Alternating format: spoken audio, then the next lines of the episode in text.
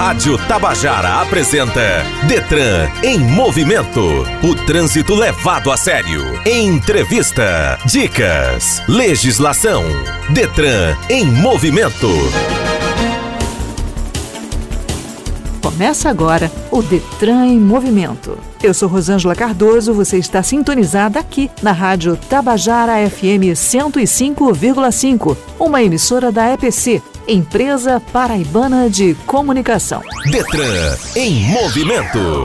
O movimento Maio Amarelo nasceu com uma só proposta: chamar a atenção da sociedade para o alto índice de mortes e feridos no trânsito em todo o mundo. O objetivo do movimento é uma ação coordenada entre o poder público e a sociedade civil. A intenção é colocar em pauta o tema segurança viária e mobilizar toda a sociedade, envolvendo os mais diversos segmentos: órgãos de governo, empresas, entidades de classe, associações, federação e sociedade civil organizada fugindo daquelas falácias cotidianas e costumeiras, efetivamente discutir o tema, engajar-se em ações e propagar o conhecimento, abordando toda a amplitude que a questão do trânsito exige nas mais diferentes esferas. Nosso primeiro convidado de hoje é Helder Formiga Fernandes, da Coordenação de Educação no Trânsito, e também conversaremos com André Lima, gerente executivo de informações sobre a portaria número 164/2022, que alterou a forma de pagamento para a obtenção da CNH.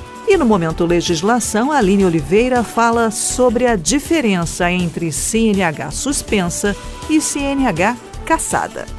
No Momento Educação, Fernanda Martins diz como ter uma boa postura para dirigir é importante para garantir a sua segurança. E Aline Oliveira, no Você Sabia de hoje, dá algumas dicas para ajudar quem não sabe como trocar o pneu de um carro. Detran em movimento, o trânsito levado a sério. Detran em movimento. Assistente, o que eu curti ultimamente na minha rede? Você viu vídeo de um gatinho, um de dancinha engraçada, um de tutorial de make e enquanto via o de um influenciador, fechou um motociclista que não viu você cruzando a faixa. Se você dá atenção à sua rede social, você perde atenção no trânsito. Se dirigir, não use o seu celular. No trânsito, sua responsabilidade salva vidas. Governo do Estado. Somos todos Paraíba. Detran em movimento. Educação no trânsito.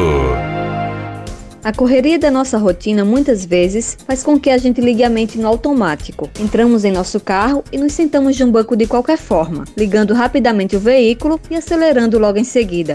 Na autoescola, aprendemos que a primeira coisa a se fazer é ajustar os espelhos e o banco do carro. Mas a nossa postura, como fica? Você já se perguntou isso? Ter uma boa postura para dirigir não se trata de seguir uma norma básica ou regrinhas de autoescola. Na verdade, é algo de extrema importância que não auxilia apenas no bom fluxo do trânsito, mas também na segurança do motorista e dos passageiros. O ângulo do banco, por exemplo, ajuda o condutor a ter a força necessária nos braços para desviar com agilidade de um buraco ou até mesmo evitar um atropelamento. E os benefícios ainda vão além. A sua saúde também pode ser impactada de forma positiva com isso. Você deve posicionar a cabeça corretamente no encosto do banco e este deve ficar levantado até que a linha dos olhos fique na metade do encosto. Dessa forma, você previne dores musculares no tronco e também o efeito chicote, que é quando a cabeça é movimentada de forma brusca para frente e para trás durante uma colisão traseira, provocando torcicolo e luxações nas vértebras. A coluna precisa estar totalmente em contato com o encosto do banco. O ângulo mais indicado é entre 100 e 120 graus, respeitando a sua curvatura lombar. Caso você fique totalmente reto, de forma forçada, pode deixar os músculos tensos e causar desconforto. A dica é acomodar uma almofada entre a sua lombar e o encosto, preenchendo o espaço vazio. Como você já deve saber, as duas mãos precisam estar firmes no volante. No entanto, temos uma dica. Imagine que o volante seja um relógio e as suas mãos os ponteiros. O ideal é que elas façam o horário 10 e 10 de volante, pois dessa forma terão mais liberdade para conduzir o veículo em casos de emergência. Isso evita que as mãos fiquem flexionadas de forma incorreta, podendo causar fortes dores nos braços. Esticar totalmente as pernas para alcançar os pedais é algo que você decididamente não pode fazer. Para regular a distância entre o banco e o painel, você pode pressionar a embreagem até o fundo, até que o joelho fique levemente flexionado. Dessa forma, você evita dores nas pernas e também na coluna. E por fim, os seus pés também merecem estar em uma posição confortável, até porque eles trabalham intensamente durante o percurso. Em descanso, o seu pé deve ficar totalmente em contato com o chão do carro. Isso alivia a tensão dos músculos. E lembre-se, para manter a estabilidade dos pés, mantenha seus calcanhares apoiados no assoalho durante a viagem. Detran em movimento. Entrevista.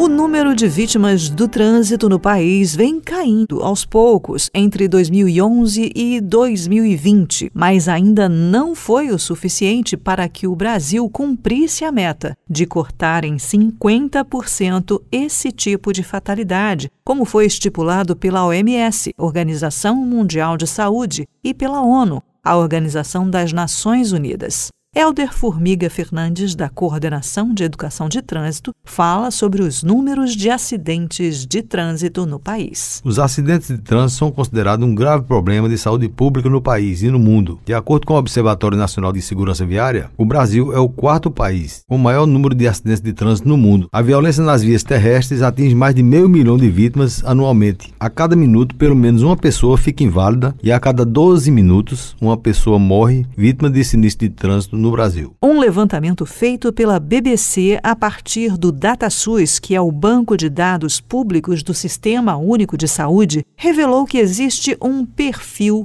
de quem mais morreu nas ruas, avenidas e estradas nos últimos anos. E o padrão mostra que as vítimas, em sua maioria, são motociclistas, jovens e do sexo masculino. Helder Formiga fala agora sobre as vítimas no trânsito e traz mais números. Conforme o Registro Nacional de Acidentes e Estatística de Trânsito, em 2021 foram registrados mais de 20 mil mortes no trânsito no país e mais de 878 mil acidentes. Na Paraíba, de acordo com a Secretaria de Saúde do Estado, de janeiro a março deste ano, foram registrados 196 óbitos por acidentes de transporte terrestre na Paraíba. Além disso, foram registrados 2,4 mil entradas de vítimas de sinistro de trânsito no Hospital Estadual de Emergência e Trauma Senador Humberto Lucena, em João Pessoa. Desse número, 1,8 mil vítimas de acidente de moto, 221 de acidente de carro, 165 vítimas de acidente envolvendo bicicleta e 194 vítimas de atropelamento. Já no Hospital Estadual de Emergência e Trauma Dom Luiz Gonzaga Fernandes, em Campina Grande, foram registradas 2 mil entradas de vítimas de sinistro de trânsito. Desse número, 1,7 mil vítimas de acidente de moto, 168 de acidente de carro, 114 vítimas de acidente envolvendo bicicleta e 105 vítimas de atropelamento. E neste ano de 2022, com a pandemia mais controlada, o Maio Amarelo volta às ruas. A mensagem do movimento é Juntos Salvamos Vidas. A campanha Maio Amarelo 2022 visa reduzir acidentes de trânsito e evitar mortes. A expectativa é que a promoção de ações educativas intensivas, como as que devem acontecer durante o Maio Amarelo, contribuam para reduzir essas ocorrências. A campanha do Detran é organizada pela Coordenação de Educação no Trânsito e Helder Formiga fala um pouco sobre ela e sobre a importância da educação para o trânsito. Considerado um instrumento importante para a redução de sinistro de trânsito, o Maio Amarelo é um movimento internacional de conscientização. A intenção é promover a reflexão e alertar a população sobre os sinistros e a luta pela vida no trânsito, contribuindo para a cidadania e a mudança de comportamento. O movimento, que nasceu há nove anos, volta com atividades presenciais após dois anos de pandemia e ações voltadas para plataformas digitais. A ocasião é de extrema relevância para montarmos uma agenda estratégica e convergente, além de planejarmos e executarmos políticas públicas com a finalidade de sensibilizarmos a sociedade sobre o alto índice de mortes e feridos no trânsito.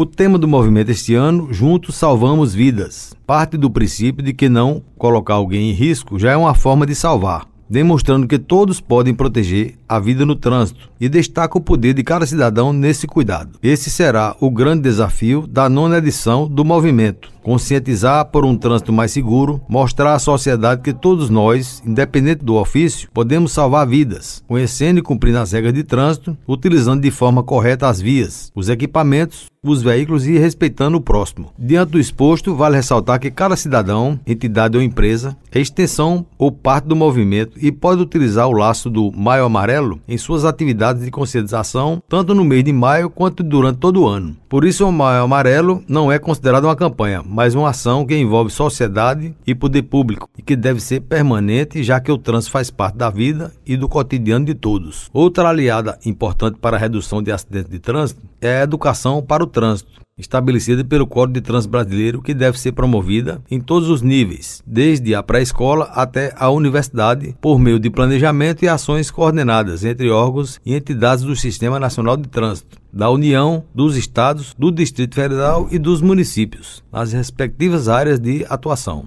A educação para o trânsito, além de ensinar regras, métodos de prevenção de acidentes, tem como objetivo promover a cidadania e a construção de uma mobilidade harmoniosa e segura, proporcionando comportamentos responsáveis no trânsito. Portanto, o Detran PB, por meio da Coordenação de Educação de Trânsito, coloca-se à disposição de todos os órgãos de trânsito do estado da Paraíba para o combate a essa epidemia, que todos os dias ceifa a vida de cidadãos. Juntos, salvamos vidas. Esta é a nona edição do movimento que este ano tem o tema Juntos Salvamos Vidas. Na Paraíba, o Maio Amarelo contará com ações de educação, conscientização e policiamento de trânsito e terá aqui o tema No Trânsito Ninguém Anda Só, que vai abordar a importância do engajamento de todos para um trânsito menos violento. Detran em movimento. Assistente, o que eu curti ultimamente na minha rede? Você curtiu uma foto do pôr do sol, de gente no crossfit, de gente na cafeteria, a foto de influencer, e enquanto curtia de um prato gourmet, quase atropelou um homem que não curtiu nada sua imprudência. Se você dá atenção à sua rede social, você perde atenção no trânsito. Se dirigir, não use o seu celular. No trânsito, sua responsabilidade salva vidas. Governo do Estado. Somos todos Paraíba. Detran em movimento. Legislação. Há uma grande diferença entre carteira suspensa e carteira cassada. A CNH pode ser suspensa quando o motorista infrator atingir os pontos necessários em um período de um ano, ou então se ele cometer alguma infração autossuspensiva que prevê esta penalidade, como por exemplo dirigir sob influência de álcool. Já a cassação ocorre quando o motorista com a CNH suspensa continua dirigindo. Se for pego, terá que responder criminalmente pelo seu ato. O motorista recebe uma carta do Detran, mas não é para se desesperar. Esse documento é simplesmente um aviso de que foi aberto um processo administrativo de suspensão da sua CNH. Nesse momento, o condutor não precisa ainda entregar a sua carteira. Há a possibilidade de reverter a situação. A pessoa poderá apresentar a sua defesa com a versão dos casos em que levou a multa. Por isso, se você discordar das penalidades, deve ficar atento às datas previstas para as etapas de defesa, que são três. Em primeiro lugar, você fará a defesa prévia dos atos. Será colocado em pauta questões mais simples e formais, descritas no artigo 10 da Resolução 182 do CONTRAN. A segunda etapa ocorre quando a decisão do julgamento da sua defesa prévia é indeferida. Nesse momento, você passa pela Junta Administrativa de Recursos de Infrações, a JARE, que é composta por representantes do poder público, da sociedade civil e de entidades de educação no trânsito. Essa etapa não é tão formal. Você pode se ater a argumentos que comprovem o seu ponto de vista, a fim de fazer a Jari acreditar na sua conduta. Por fim, caso ainda não seja deferido o seu caso, você pode recorrer à terceira etapa, que é para o Conselho Estadual de Trânsito, o CETRAN. Nessa instância, o usuário deverá apresentar os mesmos argumentos anteriores que se fez na segunda etapa da Jari. Por quê? Simples. Serão pessoas diferentes julgando o seu caso, que poderão ter uma interpretação diferente das anteriores. Caso o seu recurso seja negado pela terceira vez, é preciso fazer o cumprimento da penalidade, ou seja, ter a sua carteira suspensa, que começará já no dia seguinte. No entanto, caso o condutor tenha escolhido em não entrar com recurso já na primeira etapa, sua suspensão começará a valer 15 dias após a finalização do término do prazo referente ao recurso da Jari. Para obter sua carteira de volta, é preciso primeiro fazer um curso de reciclagem.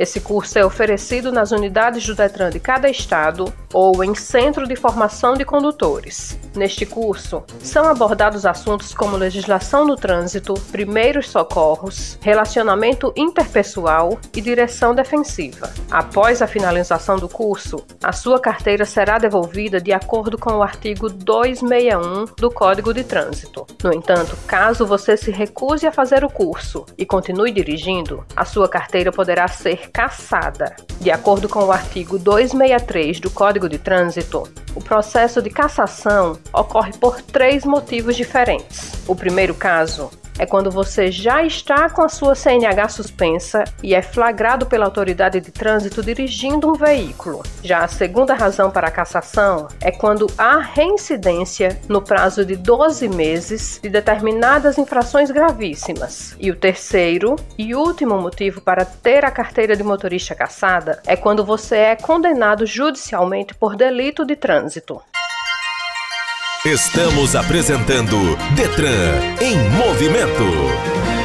A direção do Departamento Estadual de Trânsito da Paraíba, Detran PB, divulgou uma portaria que regulamenta os valores e modifica a forma de pagamento dos exames de aptidão física e mental, exame médico especial e de perícia psicológica para obtenção da Carteira Nacional de Habilitação, CNH. O Detran em Movimento conversa agora com André Lima, gerente executivo de informações, que vai tirar nossas dúvidas a esse respeito. Bom dia, André. Seja bem-vindo ao Detran em Movimento. Bom dia, Rosângela. Bom dia a todos os ouvintes da Rádio Tabajara. André, explica o que a portaria número 164/2022, publicada no Diário Oficial do Estado desta terça-feira, dia 10 de maio, estabeleceu. Essa portaria tem a finalidade de expandir o leque de clínicas disponíveis em todo o estado para os exames referentes aos serviços de habilitação. Com o aumento do credenciamento dessas clínicas, nós temos uma maior disponibilidade, um maior leque de possibilidades de agendamento, diminuindo então o tempo de espera para os exames vai gerar mais comodidade, mais celeridade e praticidade. Mas o que é que de fato muda para o usuário na hora de pagar pela CNH junto ao Detran? Uma das mudanças por parte desse novo procedimento é que o usuário não vai mais pagar a taxa de exames dentro do boleto do Detran. Essa taxa de exame foi retirada do boleto do Detran, então hoje o usuário só paga a taxa do Detran, que é a taxa do serviço referido, renovação, adição, a segunda via, uma definitiva. E o exame referente ao serviço, ele é pago diretamente à clínica. Isso não modifica o procedimento de renovação ou de qualquer outro serviço do Detran. A parte do agendamento ainda cabe ao portal de serviços do Detran, dentro do procedimento que o usuário vai fazer, e aí eu vou trazer como exemplo aqui a renovação da carteira. Ele vai continuar emitindo boleto no site, pagando esse boleto. Nesse boleto só virá a taxa de renovação. Pagou essa taxa de renovação, faz o cadastro, gera o renaste, a agenda, faz foto e captura biométrica. A partir daí, ele lá no portal de serviços vai agendar para a clínica, realizar o exame e pagar esse exame diretamente à clínica. André, qual é a dúvida mais comum que tem chegado até vocês sobre esta mudança? Uma das dúvidas muito comuns aqui, Rosângela, é saber se essa portaria, né, essa nova mudança, ela vai aumentar os valores valores das taxas. Não. E a gente já esclarece que os valores permanecerão os mesmos. Então, os usuários não vão ter nenhum tipo de aumento da taxa de exame por conta dessa nova portaria. E para fechar, André, existe alguma outra mudança nos procedimentos de atendimento ao usuário do Detran? Os procedimentos continuam os mesmos. A exigência de máscara não é mais exigida, porém o acesso ao Detran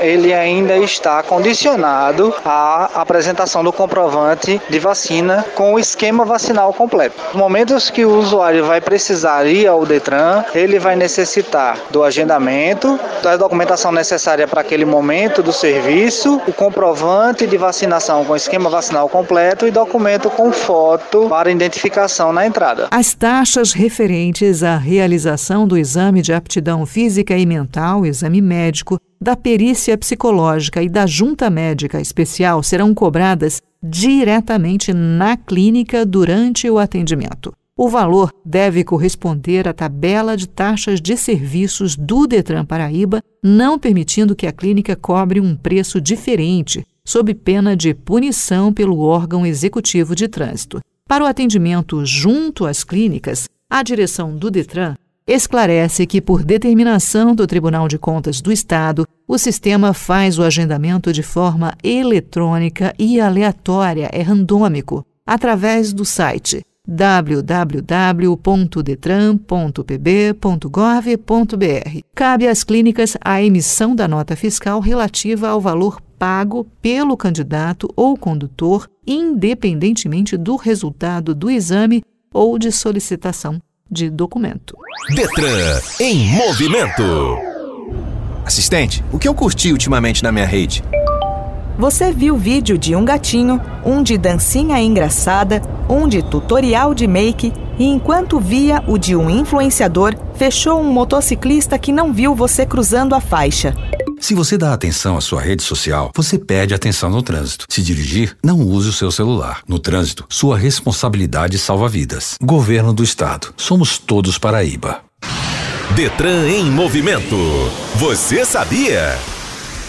Você sabe como trocar o pneu do carro? Se você possui um veículo, responder sim a esta questão pode te livrar de um apuro. Mas não se preocupe, a tarefa é bem mais simples do que parece. Antes de começar a trocar o pneu, é preciso garantir que o veículo esteja estacionado em um local estável que não permita que o carro deslize. Se estiver em uma rodovia, por exemplo, pare o mais longe possível do tráfego e ligue o pisca-alerta. Antes mesmo de descer do veículo, puxe o freio de mão e coloque o câmbio em modo estacionado, que pode ser em primeira marcha ou em marcha ré. Depois, coloque um objeto pesado, como uma pedra, na frente das rodas dianteiras e traseiras para evitar que o carro se movimente. Agora sim, pegue o macaco e coloque-o sob a lataria do carro, ao lado do pneu furado. Lembre-se de encaixá-lo na canaleta, uma parte metálica projetada justamente para recebê-lo. Se não encontrar o local correto, basta ler o manual de instruções. Após encaixar o macaco corretamente, levante-o até que o carro pareça firmemente apoiado, mas sem levantá-lo do chão.